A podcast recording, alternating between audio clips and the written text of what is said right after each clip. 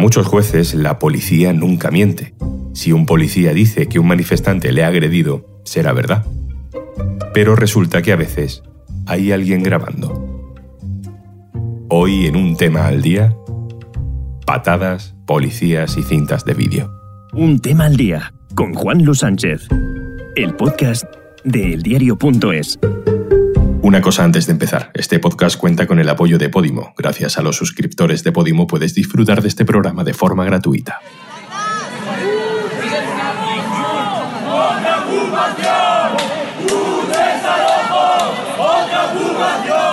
Diciembre de 2019.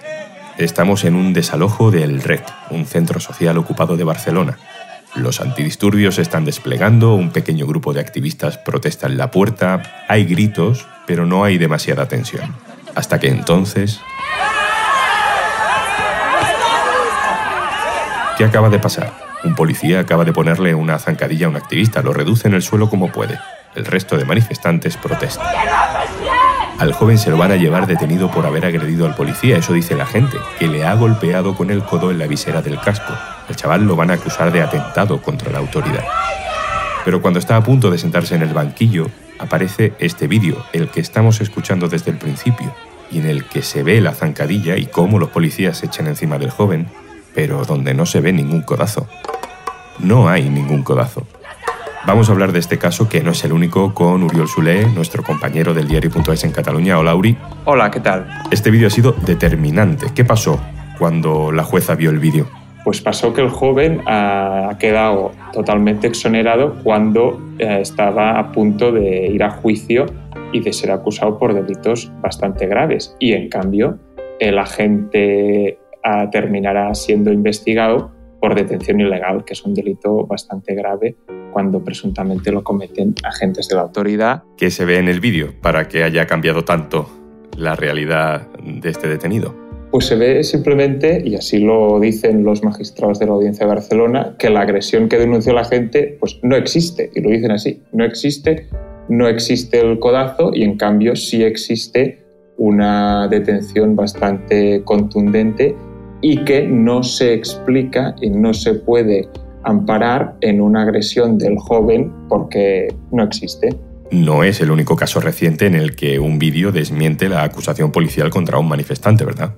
Así es, también esta semana teníamos un caso que además llegó a juicio, es decir, un, chaval de 20 años eh, se sentó en el banquillo como acusado.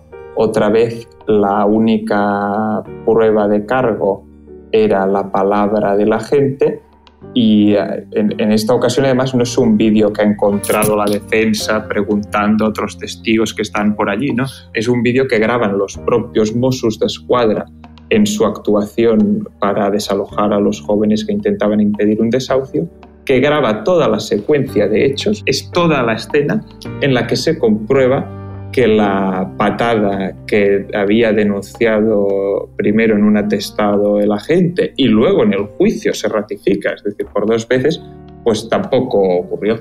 Uri, muchas gracias por contarnos este par de historias. A vosotros. Este tema nos recuerda obviamente al caso de Alberto Rodríguez, el diputado de Podemos condenado por una patada a un policía que nadie vio salvo el policía agredido. Ese testimonio fue suficiente para el Tribunal Supremo, aunque no por unanimidad. ¿Qué tiene que tener el testimonio de un policía para ser considerado suficiente para condenar a alguien? Esto nos dice María del Prado Escoda, magistrada de juezas y jueces para la democracia. Pues el requisito, los requisitos que tiene que, reunir el testimonio de los agentes de la autoridad son los mismos que debe reunir cualquier testigo.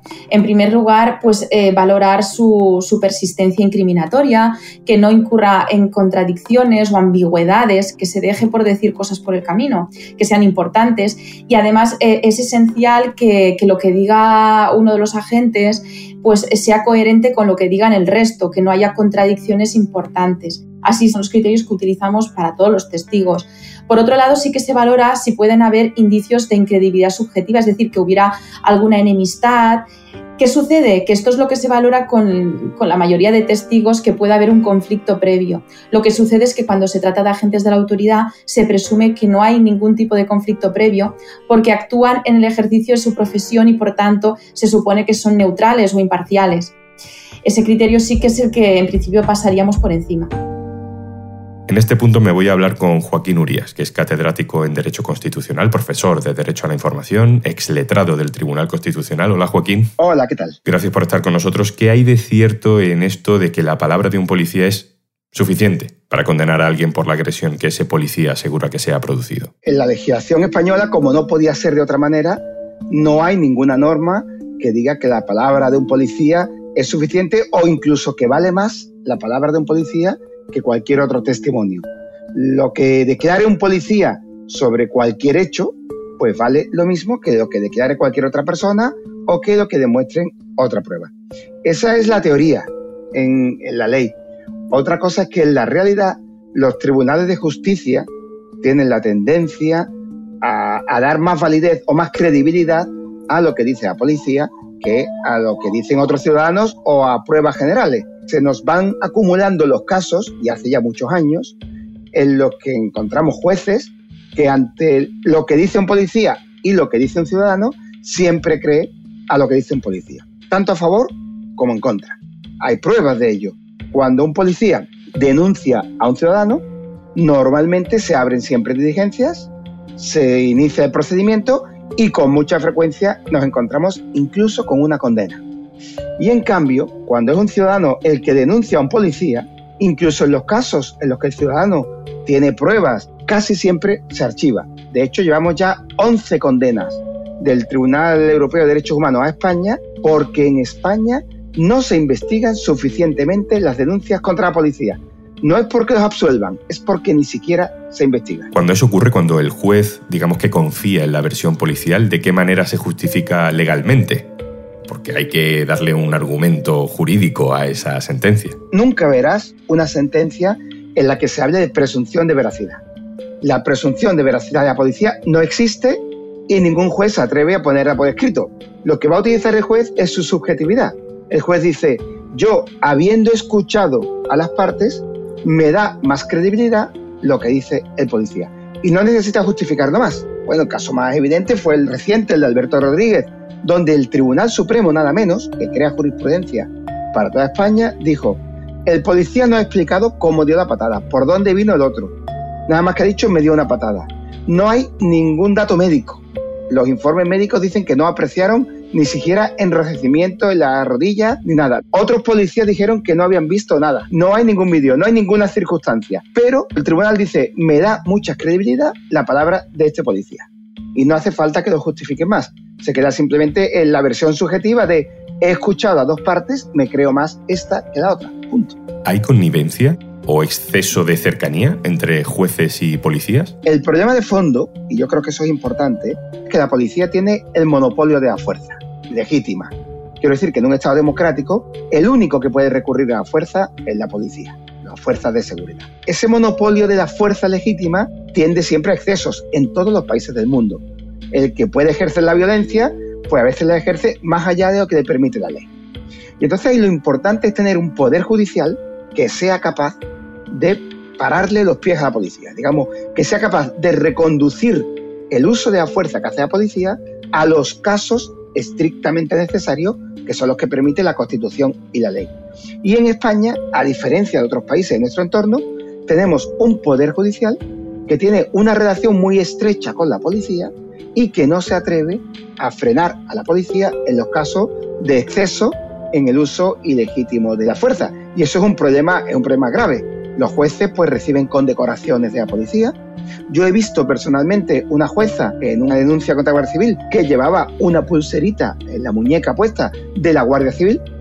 Claro, esa connivencia de los jueces con las fuerzas de seguridad, con los que trabajan a diario, hacen que nunca quieran castigar a un policía o a un guardia civil, nunca actúan contra ellos, nunca, y ese nunca es radical, y a cambio también hace que cuando son ellos los que denuncian algo, pues los jueces se lo creen a pie juntillas y tenemos los casos estos de Barcelona, que ya van dos seguidos, en los que, fíjate, los jueces han creído la palabra de un policía y después de, una vez iniciadas las actuaciones, cuando llegamos ya a una fase avanzada del, del juicio, nos encontramos con que aparece un vídeo.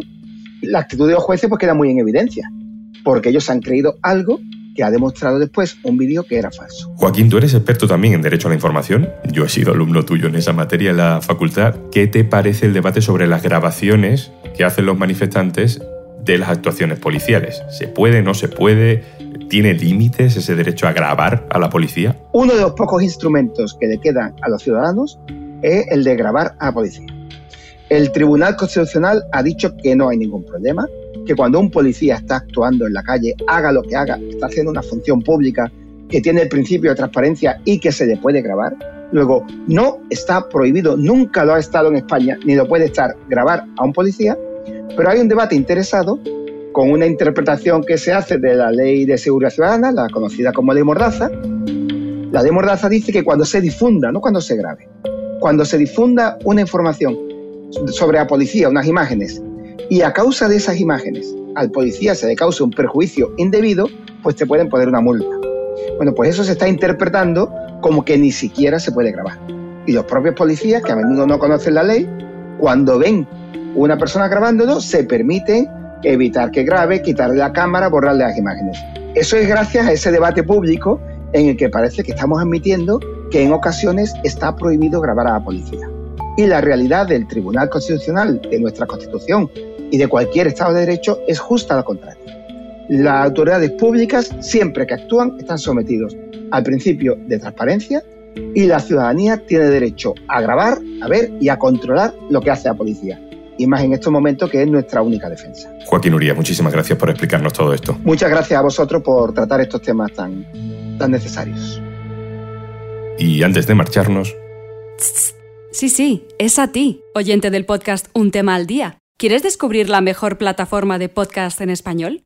¿Sabes que en Podimo reunimos a las mejores voces para que puedas escuchar a un expresidente de gobierno en sintonías infrecuentes, a los mejores periodistas de investigación en GAL El Triángulo, a las mejores cómicas del país, las del grupo, a la ingeniosamente que tiene respuesta para todo, Judith Tiral, te ofrecemos 45 días de suscripción gratuita a Podimo para que descubras más de 3.000 podcasts originales y más de 2.500 audiolibros en español. Entra en podimo.es barra al día y date de alta de forma totalmente gratuita. Esto es Un Tema al Día, el podcast del diario.es. Puedes suscribirte también a nuestro boletín, con la producción de Carmen Ibáñez y Zascún Pérez y el montaje de Gustavo Luna. Un saludo de Juan Luis Sánchez. Mañana, otro tema. Un abrazo.